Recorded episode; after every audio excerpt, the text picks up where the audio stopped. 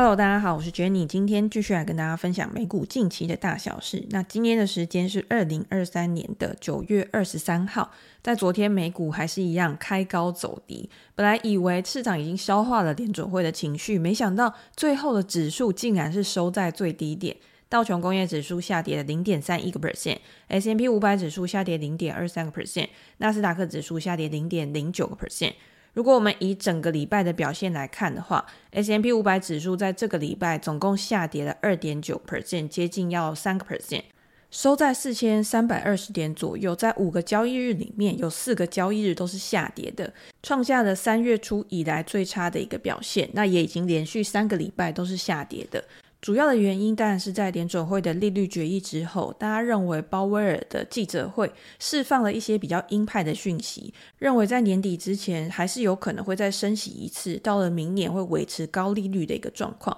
昨天联准会的官员像理事鲍曼跟波士顿的主席柯林斯，他也都表示说，如果在未来经济数据没有办法很好的告诉我们说通膨真的已经受到控制了，就还是有可能会继续升息。这个也是让昨天的指数开始冲高回落的主要原因之一。我们可以看到 S M P 五百指数里面的十一大板块，这个礼拜都是以下跌作收，尤其是非必需消费品，像特斯拉、亚马逊这些科技巨头。他们的股价下跌，也带动非必需消费类股下跌六个 percent。房地产因为它受到利率的影响是比较高的，在上个礼拜也是下跌超过五个 percent。防御类股像是医疗保健、公用事业或者是必需消费品，它的跌幅是比较小的。那我们可以去看以科技股为主的纳斯达克指数，它九月以来已经下跌超过五个 percent 了，创下了二零二三年以来最烂的一个月度表现。不过我们也知道，九月本来就是表现比较差的。尤其是 Apple 的产品发表了之后呢，虽然现在看起来买气是非常的一个热络，可是根据过去的季度来看，Apple 都是先跌后涨，要等到之后的财报公布之后，去证实了真的销量不错的消息，才会开始慢慢的回到正常的轨道。所以在下一次的财报公布之前，我想大家还是会慢慢的消化联准会的情绪，还有去关注在这一段时间经济数据的一个表现，带给我们什么样的一个讯息。那昨天也公布了 PMI 的一个数据，那普遍发出了停滞的讯号，在制造跟服务方面都显示需求是比较疲软的。美国九月 Market 综合 PMI 指数初值是五十点一，那只是略高于荣枯线五十的数字，创下了今年二月以来的最低水准。制造业 PMI 的初值是四十八点九，连续五个月都是萎缩的一个状况。服务业的 PMI 五十点二，也是从一月以来的最低水准。很多的企业都表示说，高利率跟通膨的压力去导致了客户的需求疲软，所以才去拖累了整体的产出。但是有一些公司提到，随着市场的状况恶化，很多的客户开始去取消他们的订单，低迷的需求去引发了九月的业务有更快下滑的一个现象。如果现在的状况还继续维持下去的话，收缩将创下二零二二年年底以来最快的一个速度，而且服务业的状况看起来真的也不是太好。在 PMI 数据公布之后，美国的公债值利率创高之后也开始回落。十年期的公债殖利率创下了二零零七年以来的四点五个 percent 新高之后，开始下跌。那美国国债呢，也稍微有一点反弹，但是目前债券殖利率还是都是维持在比较高档的一个状况。除了美国以外，我们也可以看到欧洲它的 PMI 也是不如市场的一个预期的。九月欧元区的 PMI 初值是四十七点一，制造业的 PMI 是四十三点四。服务业的 PMI 四十八点四，虽然是优于预期的，但是大家可以看到三项数据都是处在荣枯线的下方。那有机构的研究表示说，欧元区最大的两个经济体德国跟法国是这一次欧元区经济活动下滑最主要的一个原因。虽然说德国的衰退没有到那么的严重，但是也可以看到它的经济是有在趋缓的。法国呢是这一次数据下滑的主因，因为在礼拜一的时候，法国的央行也表示，由于主要贸易伙伴的萎缩，对于法国的产品跟服务需求都开始去下滑，所以法国的企业也正在减少订单的积压。他们认为未来两年法国的经济成长将会低于预期，那就表示说市场预期未来衰退的一个几率还是蛮高的嘛。美国银行 Harnett 就表示说，利率的上升引发了今年最 大的股票外流。他们引用数据表示，投资人现在正在以去年十二月以来最快的速度去抛售他们的股票，因为利率的上升去增加了经济衰退的风险，而且股票估值的回调也会让他们对于股票未来的一个走向有更大的一个恐惧感，更大的不确定性。如果现在的高利率持续下去的话，到二零二四年有可能就会让经济硬着陆，导致金融市场的崩溃跟萧条。所以 Hartnett 对于未来其实还是非常的一个悲观的。我们可以看到很多的经理人或者是机构最近都释放出对于二零二四年经济衰退比较悲观的一个预期。像是新债王冈拉克，他在这两天公开了活动的时候，他也表示说，如果未来的衰退来临的话，十年期的美债殖利率很有可能会下跌到二点五个 percent 以上，就表示他对于二零二四年其实也是不是那么看好的嘛？为什么会有这样子的一个预期呢？冈拉克认为说，从去年的第三季以来啊，美国所有的 GDP 的增长都是来自于财政赤字的扩张。这些人为的干预，拜登政府的巨额刺激啊，去干扰了衰退的期间，去让它可以延后到二零二四年甚至更久以后。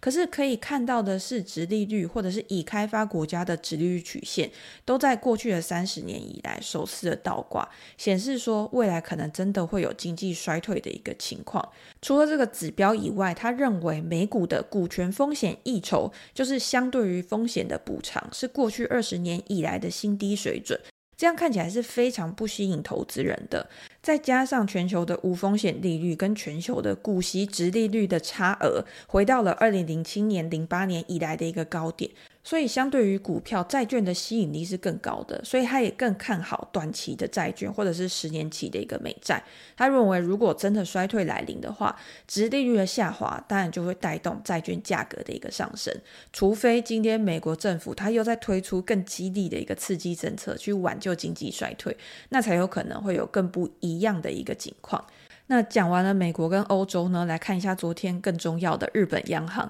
日本央行在这一次还是维持了货币政策不变，维持宽松，将关键的短期利率维持在负零点一个 percent，十年期的债券殖利率区间维持在正负零点五个 percent 不变，是符合之前市场的一个预期的。但是大家很关注的是这一次央行的植田河南总裁，他有没有办法去释放出一些对于未来政策的一个讯号？可是目前看起来呢，他还是没有给出一个很明显的方向。礼拜五的时候，日本的通货膨胀数据其实是超过市场预期的。八月的 CPI 比去年同期还要增长了三点二个 percent，是超过预期的三个 percent。如果去除了食品跟能源的核心 CPI，比去年同期还要成长了四点三个 percent。这是连续十七个月都是在日本央行的目标之上，也是因为日本的通膨慢慢的起来，才会让大家觉得说日本应该要采取一些比较紧缩的政策，才有办法去维持目前的一个购买力。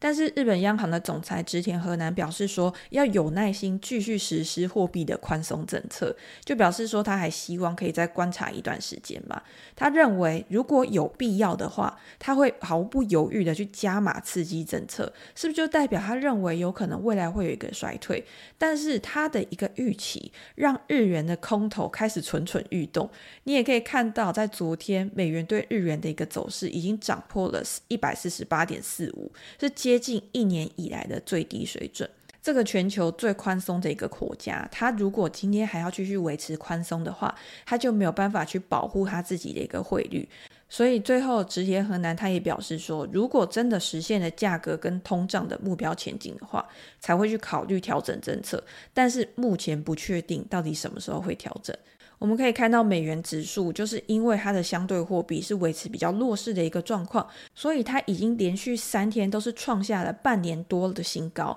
也是二零一四年以来最长的连涨记录。那除了美元指数之外呢，也可以关注油价，因为这两天比较大的消息就是俄罗斯要去进口、出口汽油跟柴油，要去维持能源价格的一个稳定。这个消息出来之后，当然又去推升了能源的价格。比如说，因为俄罗斯它是目前世界上最大的海运柴油出口国，所以它也导致了柴油价格有开始去上涨。在公布消息的时候，柴油的期货价格上涨了四点六个 percent。虽然说现在有价格回落，但是未来如果还有一些更激进的措施的话，会不会导致石油的价格跟柴油的价格都有进一步的一个上涨？不过，还是有分析师认为说，这个禁令其实它的影响多深啊，要取决于这个禁令它会维持多久。可是目前看起来，俄罗斯这个禁令有可能没有办法持续太久的原因，是因为它自己国内的一个炼油厂储存能力也是有限的。如果今天生产了之后，你没有地方去消耗这些产能，那你一样还是要必须去开放，那等于就是解除了你的禁令。在这样子的情况之下，就不会去影响到全球的经济。但是如果真的俄罗斯它撑得够久的话，供应量的减少跟价格的上涨，就会关系到石油贸易商、卡车司机，或者是在运输的过程当中成本的激增。对于全球经济来说，柴油也是非常重要的一个燃料。就有可能会去加重这个限定带来的一个悲观的影响。那大家可以在后续继续去关注这样的一个问题。那讲到能源呢，当然就不能不去关注目前美国汽车罢工的问题，到底有没有解决了？到底还要维持多久？但是目前看起来，UAW 预计宣布有更多的汽车工厂罢工，会去延伸到其他的一些零件厂，还没有很好的一个谈判跟协议出来。预计下个礼拜，美国总统拜登又要出来去协调双方之间可以达成一个很好的共识。但是，除了美国的汽车产业受到影响之外，目前看起来呢，美国的上游钢铁业也被迫去做减产。根据媒体的报道，UAW 的罢工每周将导致有一点一万吨的铜跟九点五吨的铝需求开始减少，所以现在美国的钢铁公司已经开始去闲置它的高炉来应对罢工这件事情。摩根大通的分析师给出了一份报告，就表示说，汽车是美国钢铁需求最集中的来源之一，大概占到了百分之二十五。所以，如果罢工继续持续下去的话，就有可能会去进一步的减少他们的产能。在历史上呢，上一次针对通用汽车的罢工是二零一九年嘛，当时导致了金属的价格下跌了一个 percent。所以这一次呢，针对底特律的三巨头他们所维持的罢工，如果时间更久的话，那对于金属的需求的影响，就有可能比二零一九年通用的罢工还要更大。这个也是我们为什么之前说今年罢工这件事情，你要去看的是它未来影响到其他的产业，不管是其他产业是不是也会掀起罢工潮，或者是上下游的供应链会不会因为这样而去影响到他们未来的营收跟获利，那就有可能会带起更大的一个效应。那我昨天也有看到一个报道，其实我觉得还蛮有趣的，可以来跟大家做一个分享。这个报道的标题是：为什么美国人买不到便宜的中国电动车？因为中国它现在出口的电动车，其实它的成本是非常便宜的嘛。它如果去运到欧洲销售的话，其实也跟欧洲车相比之下，它也有很多的价格优势。原因就是因为很多的运送跟政治的关系，导致美国人他没有办法去选到、去买到这些便宜的中国电动车。根据彭博新闻的统计，它预计全球今年一千四百一十万辆的新车电动车里面，有百分之六十都是中国的电动车。因为他们的车又小，然后又便宜，CP 值是非常高的。以中国的电动车巨头比亚迪，它有推出一款 Auto 3，在国内的价格大概是两万美元。然后送到英国跟欧洲，它的一个起手价大概是三万八千美元左右。可是这一款车呢，你在美国是没有办法去买到的。那为什么会有这样的情况？就是因为美国它征收的关税是比较高的。在征收了关税之后，然后再加上很多的政客，他觉得如果今天他开放了中国的车市到美国，那就有可能会去减损美国当地车厂、当地汽车品牌的一个优势。所以在这一块，他们的管控是非常严的。在二零一八年的时候，那个时候川普不是掀起了一个贸易战吗？那个也是电动车开始要崛起的一个时候。那个时候，川普他就对中国制造的汽车征收了二十七点五 percent 的一个关税。这个政策到现在拜登政府的领导下都依然还存在。可是相对于美国，欧洲反而它的管控就没有那么严格。欧洲的中国汽车关税大概是九个 percent，所以它是足够低到让这些车子可以进场去抢市的。也是因为这样，中国的汽车大量的去输出到欧洲。到目前为止，欧洲的官员也开始发现说，好像情况有一点不妙。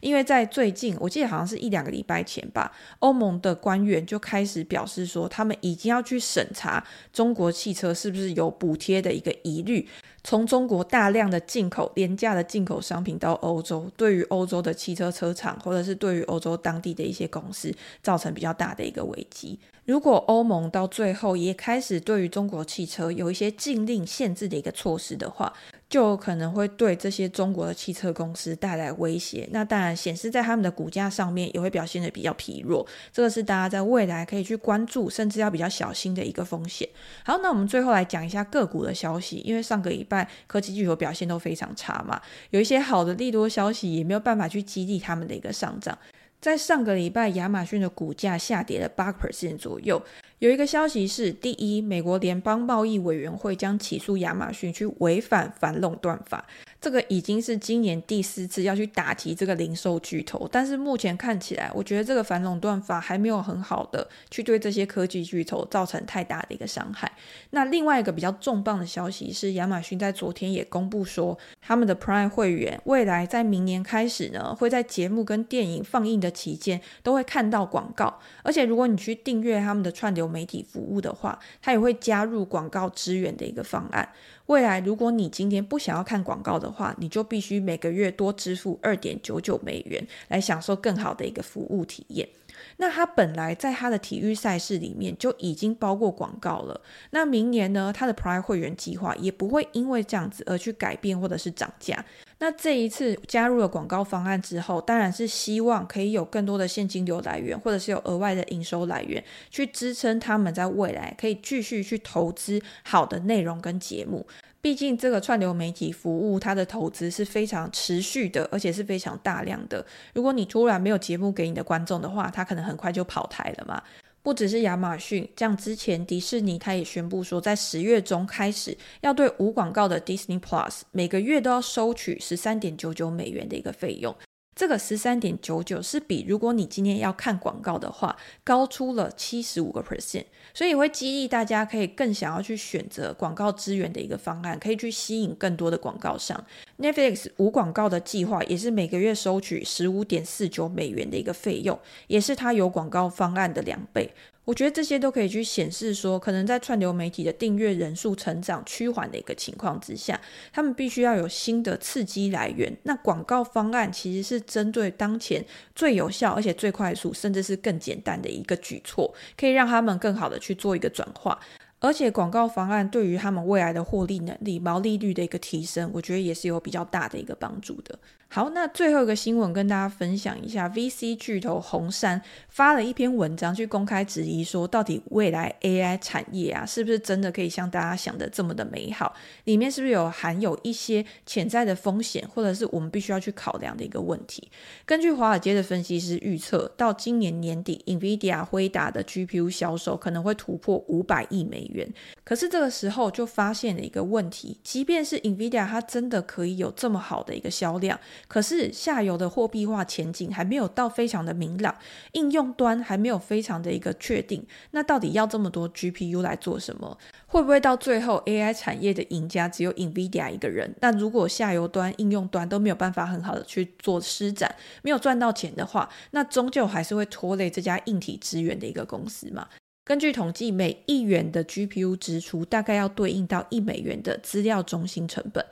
也就是说，在保守的估计之下，如果辉达到年底可以卖到五百亿美元的一个 GPU 的话，资料中心的支出投资就会高达一千亿美元。那如果再进一步去计算的话，如果 GPU 的客户，也就是做应用的那些公司，它可以在 AI 的业务上面获取超过五十个 percent 的一个利润，就代表需要两百亿美元的一个收入，才可以去收回他前期投资的这些成本。每个人在投资之后，他一定最后想的都是。我要怎么样从这个投资去获利？只有当你的获利、你的报酬去超过你的成本的时候，这一笔投资才是有意义的。所以现在对于 AI 的投资都是看好 AI 未来发展的一个前景。比如说，Open AI 它的年收入大概是十亿美元左右。那你未来微软它可能透过 Copilot 带来的营收可能会超过一百亿美元，这个是他们的一个预期嘛？那如果 Meta 苹果它也可以靠 AI 去收入超过一百亿美元。甚至是其他大大小小的公司都导入 AI 的应用，都可以透过这个 AI 去赚到钱的话，那当然就是一个非常乐观的一个状况。可是你现在如果去看应用端的一个部分，除了微软它有在涨价之外，很多的公司去提供这样子的一个服务啊，它是不敢收客户的钱，或者是他收客户的钱，他也不敢收得太高。它的获利能力还没有办法很显著的去做一个提升，所以现在看起来最赚钱的，真的就是像辉达这种卖铲子的公司。人工智慧的基础建设一直不断持续的在发生，而且也是前期最重要的一个问题。在红杉的这一篇文章里面呢，他也表示说，基础建设不会是问题，而且这个对于长期来说，它也是非常好的一件事情，因为它可以让这个 AI 未来的产业可以更普及。问题就是出在我们刚刚去计算的两千亿美元的。的一个销售到底要从哪边来？也就是这些公司，你必须去思考说，当你做了这些基础建设的投资之后，它在未来要怎么样去改变人们的生活？要怎么样让用户、让他的客户每天都去使用，而且他非常喜欢它，而且愿意付费这项新技术所创造的产品？如果今天你没有创造出这些非常爆款，就是非常普及的东西的话，那现在对于基础建设大量的一个投资，就有可能在短期之内去造成比较大的一个混乱。甚至就是像我们看到现在这些公司在上半年的时候受惠于 AI 的狂潮，它的股价估值都被提升到非常高。可是，在最近这一两个月呢，好像这种热潮已经开始慢慢的消退，股价的估值呢也开始大幅的下滑。现在要去挑那些下滑，然后具有潜在投资价值的公司，就是要去看这些应用未来有没有办法真的为这些公司带来获利。如果真的可以有更好的发展前景、更好的获利的商业模式的话那现在的下滑或许就是提供给投资人更好的投资机会。当然，针对每一家公司不一样的产品跟服务内容，大家就要有更多的时间跟精力，然后去研究这家公司。也是我们在专栏里面会跟大家继续去分享的一个内容。有兴趣的人，我会把链接放在资讯栏，大家可以点过去看一下。好，那今天的重要新闻就先跟大家分享到这边。如果你想要持续的接收到最新的美股消息或者是财经资讯的话，也欢迎订阅我的频道。那如果大家有什么问题，也欢迎留言给我，我们在之后可以再拿出来讨论。那今天就先这样喽，拜拜。